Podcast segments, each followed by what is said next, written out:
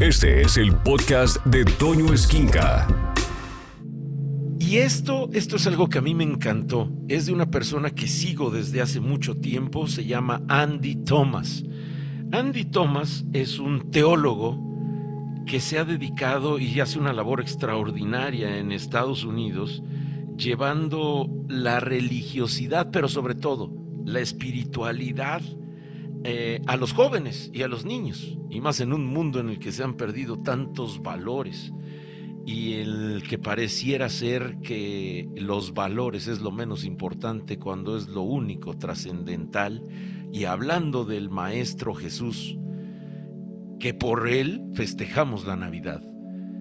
Y esta es una carta que escribió Andy Thomas que a mí se me hizo extraordinaria. Y habla de una historia sobre el verdadero sentido de la Navidad y es una carta de Jesús. Amado mío, hola, te amo mucho. Como sabrás, nos estamos acercando otra vez a la fecha en que festejan mi nacimiento. El año pasado hicieron una gran fiesta en mi honor y me da la impresión que este año ocurrirá lo mismo. A fin de cuentas, Llevan meses haciendo compras para la ocasión y casi todos los días han salido anuncios y avisos sobre lo poco que falta para que llegue. La verdad es que se pasan de excéntricos, pero es agradable saber que por lo menos un día del año piensan en mí. Al menos esa es la intención. Ha transcurrido ya mucho tiempo cuando comprendían y agradecían de corazón lo mucho que hice por toda la humanidad y que sigo haciendo por personas como tú. Pero hoy en día me da la impresión de que la mayoría de la gente apenas si sabe por qué motivo se celebra mi cumpleaños. Por otra parte, me gusta que la gente se reúna y lo pasen bien y me alegra sobre todo que los niños se diviertan tanto, pero aún así, creo que la mayor parte no sabe bien de qué se trata. ¿No te parece a ti? ¿No has tenido últimamente esa percepción? Como lo que sucedió, por ejemplo, el año pasado. Al llegar el día de mi cumpleaños, hicieron una gran fiesta, pero ¿puedes creer que ni siquiera me invitaron? Imagínate, se supone que yo era el invitado de honor Estaban celebrando mi cumpleaños y se olvidaron por completo de mí. Resulta que habían estado preparándose para las fiestas durante dos meses y cuando llegó el gran día me dejaron al margen. Ya me ha pasado tantísimas veces que lo cierto es que no me sorprendió. Aunque no me invitaron, se me ocurrió colarme sin hacer ruido. Entré y me quedé en un rincón. ¿Te imaginas que nadie advirtió siquiera mi presencia?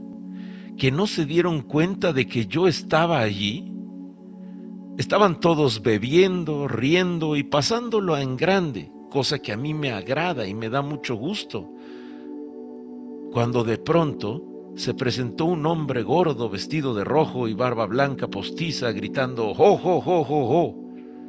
Parecía que había bebido más de la cuenta, pero se las arregló para avanzar a tropezones entre los presentes mientras todos los felicitaban. Cuando se sentó en un gran sillón, todos los niños muy emocionados se le acercaron corriendo y diciendo Santa Claus, como si él hubiese sido el homenajeado y toda la fiesta fuera en su honor. Que también lo respeto, hace su trabajo, hace su labor, da tantas risas y alegrías que de eso se trata el mundo y me llena a mí de muchísimo amor. Y aguanté aquella fiesta hasta donde pude, pero al final tuve que irme. Caminando por la calle, iba yo pensando en lo ocurrido.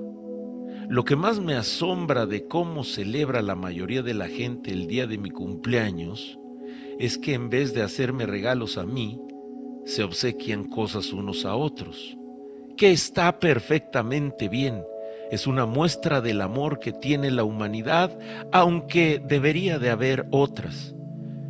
Pero para colmo, casi siempre son objetos que ni siquiera hacen falta a alguien. Y te quiero hacer una pregunta. ¿A ti no te parecería extraño que al llegar tu cumpleaños todos tus amigos decidieron celebrarlo haciéndose regalos unos a otros y a ti no te dieran nada? Pues es lo mismo que me pasa a mí cada año.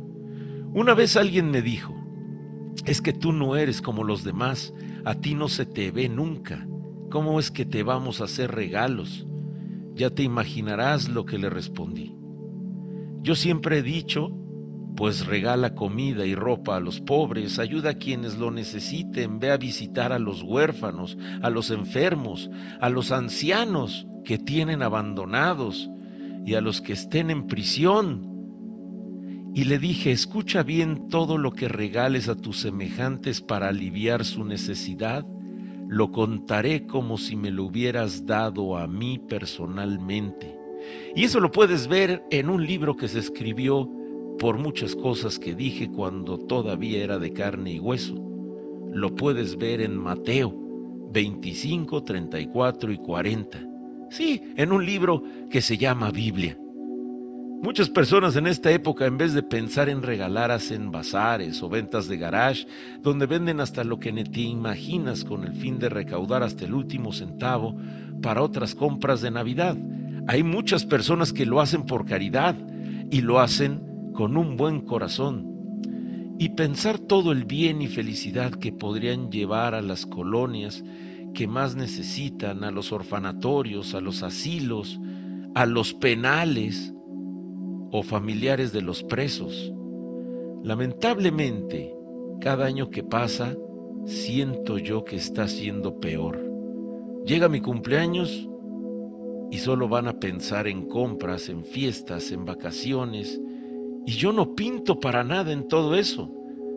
Además, cada año los regalos de Navidad, pinos y adornos son más sofisticados y se gastan verdaderas fortunas tratando con esto de impresionar a sus amistades, cuando lo más impresionante que yo enseñé o les quise legar era el amor. Esto sucede inclusive en templos y pensar que yo nací en un pesebre rodeado de animales porque no había más. Me agradaría muchísimo más nacer todos los días en el corazón de todos ustedes y que me permitieran morar ahí para ayudarles cada día en todas sus dificultades, para que puedan palpar el gran amor que siento por todos, porque no sé si lo sepas, pero hace dos mil años yo entregué mi vida para mostrarte el gran amor que te tengo y mostrarte lo que eres capaz de hacer tú también.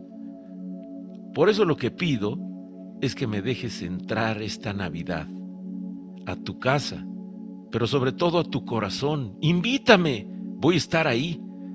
Llevo años tratando de entrar y estoy, te juro que estoy, pero hasta ahora no me has visto ni siquiera te acuerdas de mí. Y mira, yo estoy llamando a la puerta, si alguien oye mi voz y abre, entraré en su casa, cenaremos juntos. Confía en mí, abandónate en mí, yo nunca me he alejado de tu lado, estoy ahí, siénteme. Ese, te lo pido, será el mejor regalo que me puedas dar. Infinitas gracias. Te amo, tu amigo Jesús. Escucha a Toño Esquinca todos los días de 6 a 1 de la tarde en Alfa, donde todo nace.